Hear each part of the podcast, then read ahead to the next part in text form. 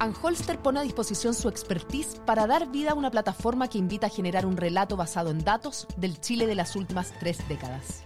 Bienvenidos al podcast de Chile en 30 años, desde el retorno a la democracia al estallido social en datos, con la conducción de Connie Stivicic. ¿Cómo están? Muy bienvenidos. Gracias por acompañarnos. Estamos en el eh, podcast Chile en 30 años del retorno a la democracia, al estallido social en datos. Esta plataforma creada por Anholster para exponer información y estadísticas que permitan generar un relato basado en datos del Chile de las últimas tres décadas. En esa lógica hemos hablado de varios temas en estos ya casi 30 capítulos de Chile en 30 años. Hemos hablado de economía, de salud, de educación, de, de salud mental también, ¿verdad? De suicidio, de la minería de vivienda, etcétera, etcétera. Pero no hemos hablado de deporte, así que hoy día invitamos a Hugo Marcone, Premio Nacional de Periodismo Deportivo, ex director de medios, también con una larga carrera ligada al mundo del periodismo deportivo, para analizar básicamente dos temas, pero de aquí se nos van a descolgar varias cosas. La evolución de la selección chilena en el ranking FIFA y también una mirada sobre los recursos que entrega el Estado para el deporte y la recreación. Mi querido Hugo Marcone, ¿cómo estás tú? Hola, Connie. Muy bien, muchas gracias. Muchas gracias por tu invitación. Eh, sí, pues, es, muy interesante, me parece, repasar estos, estos 30 años a partir de, lo que nos ha sucedido en, nuestra evolución deportiva, que es bien zigzagueante. Es bien zigzagueante y está llena de matices también. ¿ah? Y claro, podemos decir estos 30 años han sido los más exitosos del fútbol, eh, pero, pero con harto matiz hoy día y que al final de esos 30 años nos tienen sacando cuentas más amargas que alegres, ¿o no? Hoy día, hoy día. Pero vamos, vamos a la mirada de los 30, hagamos la mirada de los 30. Partamos. Eh, mira, a mí, a mí me parece que mm, si uno, si uno se saca la fotografía de hoy día, eh, es difícil pensar o imaginarse que en algún momento fuimos, eh, según este ranking FIFA, recordemos que el ranking FIFA se introdujo aproximadamente el año 93 y fue una, una manera que tuvo la FIFA un, poco de ordenar eh, y jerarquizar eh, las diferencias o, las, sí, las diferencias potencialidades que tenía, yo diría que casi, casi cada continente.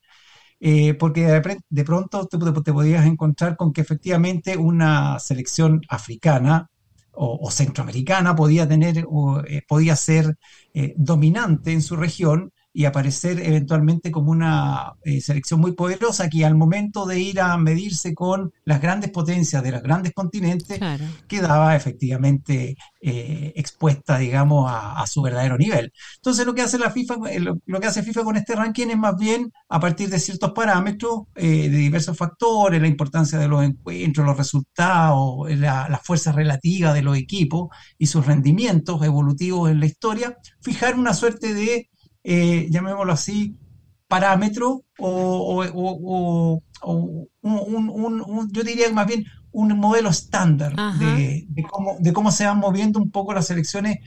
Este, este, un, este un eh, ranking que va cambiando mensualmente, pero te demuestra más bien una tendencia. Mm. Y eh, volviendo un poco al, comienzo, es difícil imaginarse, hoy día estamos, me parece que en el lugar 31, es difícil imaginarse que en algún momento fuimos Tercero. Tercero, sí. Tercero. 11 veces, no, 12 veces dentro, 11 veces dentro de los 20 mejores del mundo. Sí, claro. 11 veces fuera también del top 30, pero, pero 11 veces dentro de los 20. Y, y, cuando, y cuando uno, uno se remite a los últimos dos mundiales a los, a los cuales Chile no ha ido, dice, ¿de a dónde? ¿Cómo? o, mejor dicho, ¿qué nos pasó? Esa es como la pregunta. Claro. Eh, y, y, qué nos pasó? Eh, nos, nos, pasó todo lo contrario. Yo creo que vivimos, vivimos una fantasía de la cual todavía tenemos cierto, cierta reminiscencia. Eh, Porque habemos, habemos muchos que la vivimos vivos, pues entonces es imposible no tener esa, esa cuestión tan fresca, ¿no?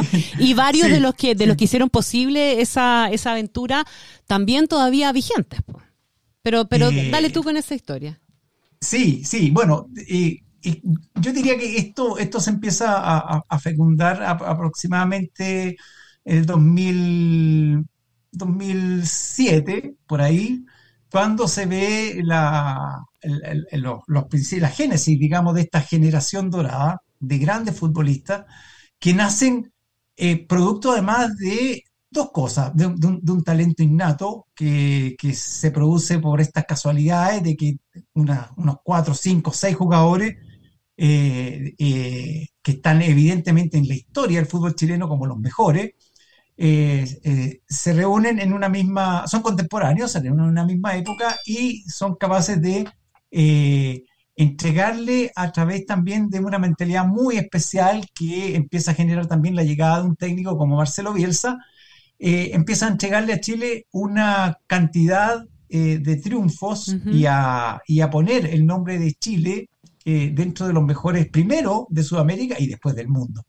es, es, por cierto, a mí me parece que una, una etapa, una época que, se da muy de vez en cuando en todos los países, en casi todos los países de Sudamérica, exceptuando efectivamente los grandes, o sea, en los países, digamos, de mediana para abajo, eh, estos son, estas, son, estas generaciones son prácticamente eh, se, te pueden dar dos en un siglo, o sea, cada 50 años, haciendo un ejercicio. Y eso es lo que vivió Chile. Vivió Chile una, ilusión. Una, una, explosión, una explosión de talento, eh, llamémoslo así, irrepetible, o muy difícil de repetir, que se sumó además a la, la llegada de dos técnicos que de alguna manera marcan eh, un, un, sistema de juego y un sistema y una mentalidad que le hace creer que hace potenciar ese talento. Mm. Estamos hablando primero de Marcelo Bielsa, que es el que logra la clasificación para que Chile vuelva a un mundial el 2010 en Sudáfrica, y después eh, el, que también hace, le saca provecho, digamos, al trabajo de Bielsa, al trabajo formativo de Bielsa, formativo desde el punto de vista futbolístico, técnico, y también desde el punto de vista de mentalidad, que es Jorge Sampaoli, que él sí me parece que es el, el que tiene el mejor rendimiento desde el punto de vista futbolístico, deportivo, cuando llega con la selección al Mundial de Brasil 2014 y estamos a punto, quedamos a, penales de dejar eliminado a Brasil en su propio Mundial, lo, que, lo cual hubiese sido posiblemente la mayor gesta deportiva de un, de, un, seleccionado chileno en la historia. Ahora, Hugo, fenómeno irrepetible, dirías tú, tiene que ver exclusivamente con una expresión de talento que es coyuntural, que es circunstancial. Eh, ¿O hubo otras cosas que eventualmente se pudieron hacer bien y que a lo mejor sí son repetibles desde una perspectiva un poquitito más institucional, o de industria, o de, o de búsqueda, eh, o de formación? ¿Qué, que me hace una pregunta que no, no, soy capaz de responder, Coli, porque mm. efectivamente, si uno se, retrotrae a unos 10, eh, o más bien a unos 15 años, las divisiones inferiores de los, de los grandes clubes de Chile, estamos hablando de Colo Colo, Universidad de Chile, Universidad Católica, tenían o nutrían al fútbol chileno de mayor cantidad de jugadores de buen nivel.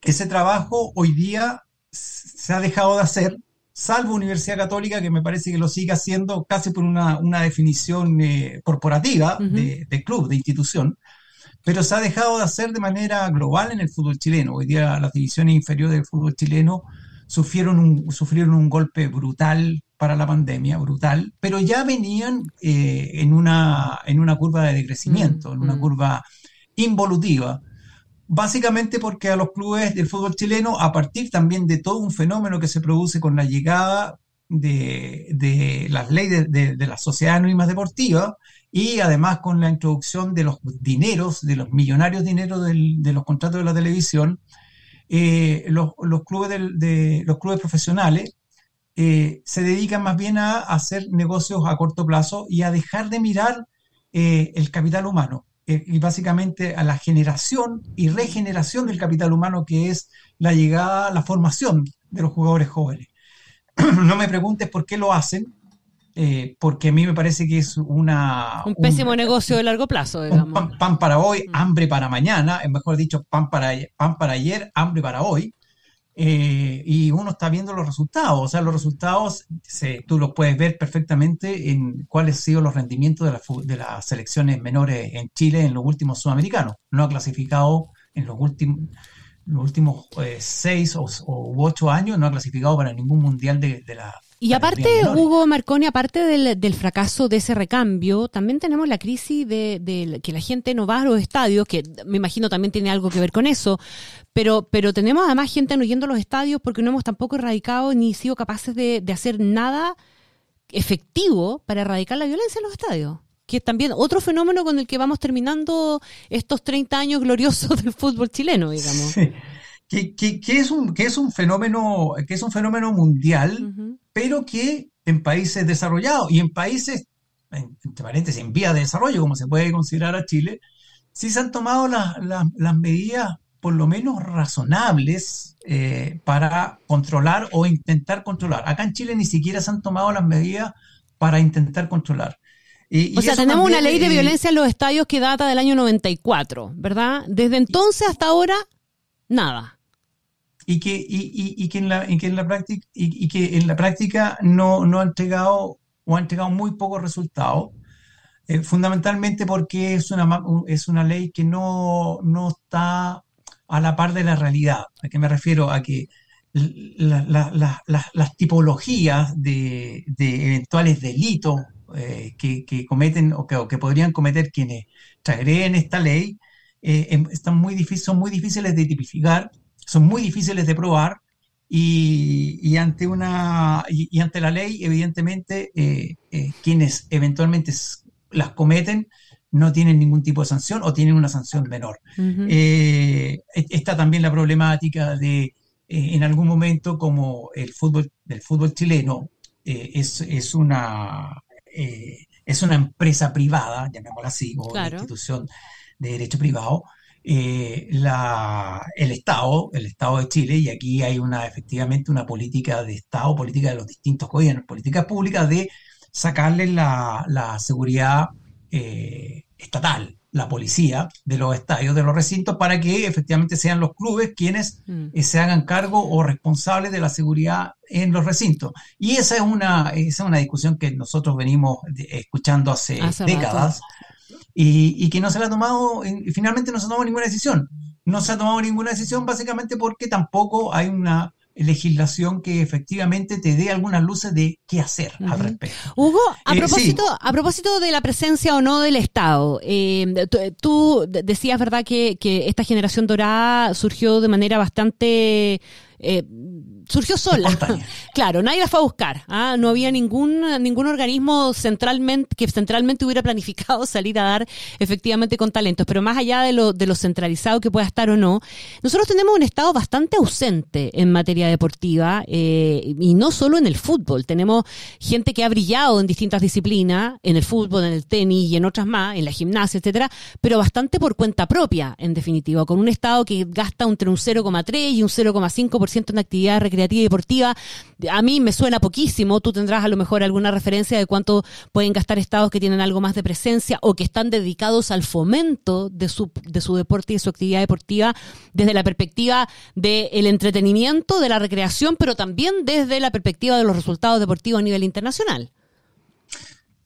Eh, sí. Em, a ver, un, un, último paréntesis respecto de, de, la, de esta generación espontánea.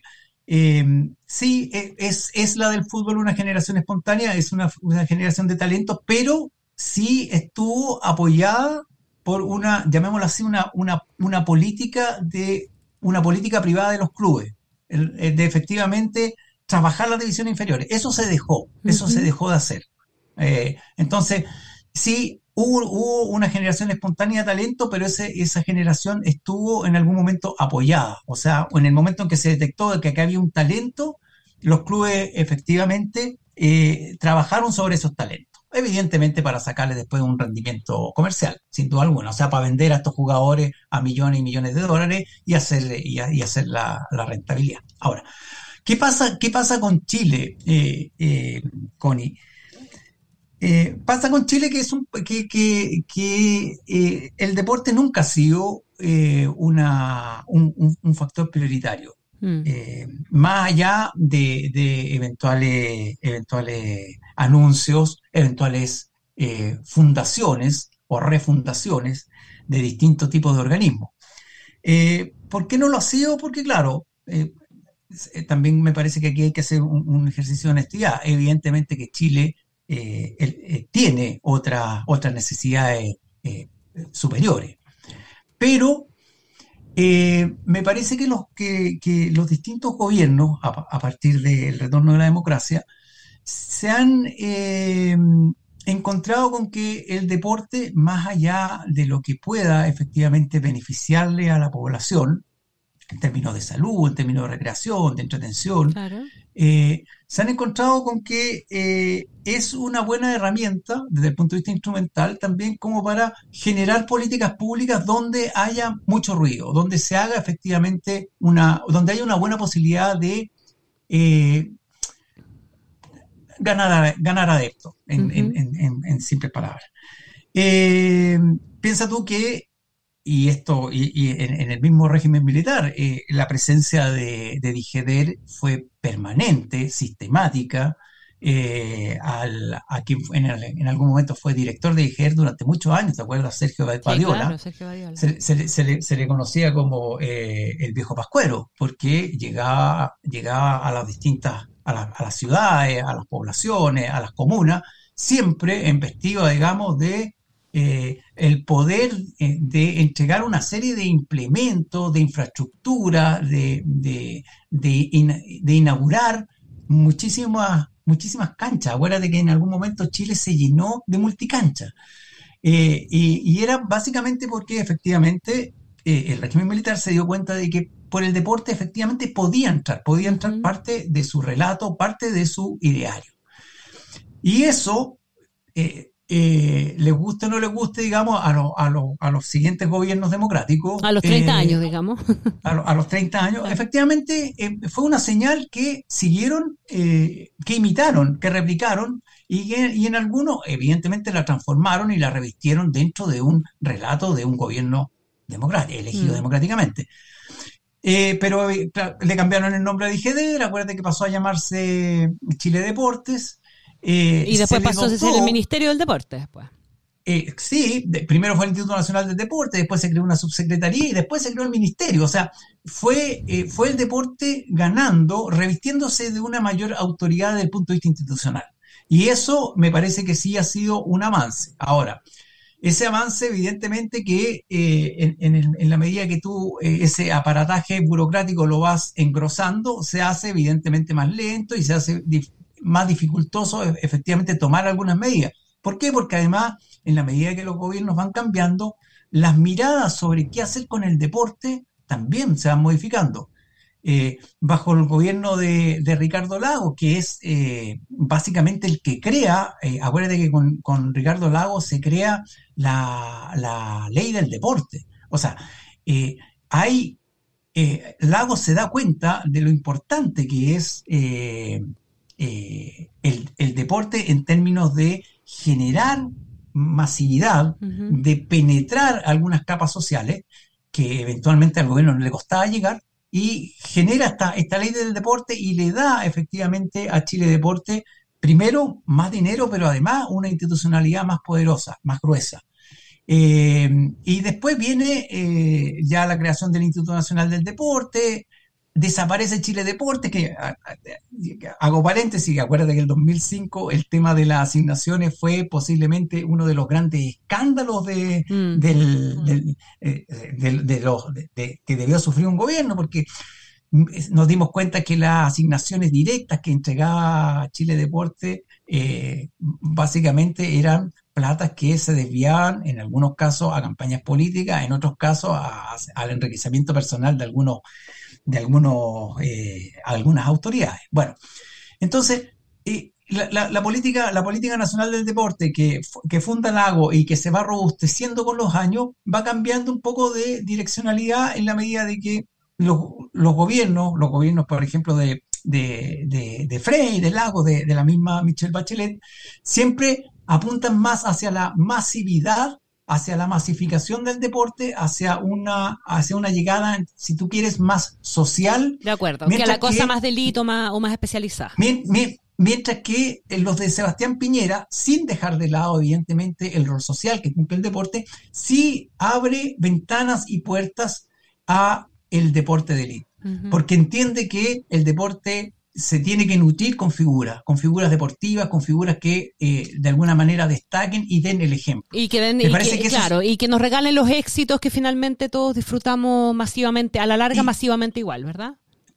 Exactamente. Ahora, si tú te das cuenta, y, no, y hacemos un breve repaso de estos 30 años y, y, de quiénes son estas grandes figuras, nos vamos a dar cuenta que la gran mayoría de estas grandes figuras son producto de el esfuerzo privado, y, y, personal, es decir, de familias que muchas veces tuvieron que hipotecar la casa para mandar a su hijo a que eh, se, eh, se fuera a jugar o se fuera a competir a, otros países. Tal cual. Eh, sin, sin, ir más lejos, digamos, el gran caso de posiblemente el, mejor deportista que tengamos todavía en la historia, nos guste o no nos guste, digamos, discutir o no discutir, que es Marcelo Ríos, que llegó a ser eh, número uno del mundo en 1998 en tenis. Eh, eh, Marcelo Río es producto de Marcelo Río y Jorge Río y su Jorge padre. Río su padre, exacto. Hugo Marcone, es que se nos acaba el tiempo y tengo clarísimo que nos quedan un montón de, temas pendientes, pero algo de la panorámica de los 30 años junto a ti alcanzamos a revisar y te queremos dar las gracias. ¿Ah? Le mando un abrazo gigante, don Hugo Marcone, Premio Nacional de Periodismo Deportivo, amigo además también. Un abrazo grande, que estés muy bien. Connie, que tengas muy buen día, muy buena semana y que lo que resta del año te vaya súper. Muchas, gracias, por invitación. ¿eh? Chao, chao. La invitación es a seguir conectados y visitar el sitio www.decidechile.cl slash los 30. Anholster pone a disposición su expertise para dar vida a una plataforma que invita a generar un relato basado en datos del Chile de las últimas tres décadas. Bienvenidos al podcast de Chile en 30 años, desde el retorno a la democracia al estallido social en datos, con la conducción de Connie Stivicic.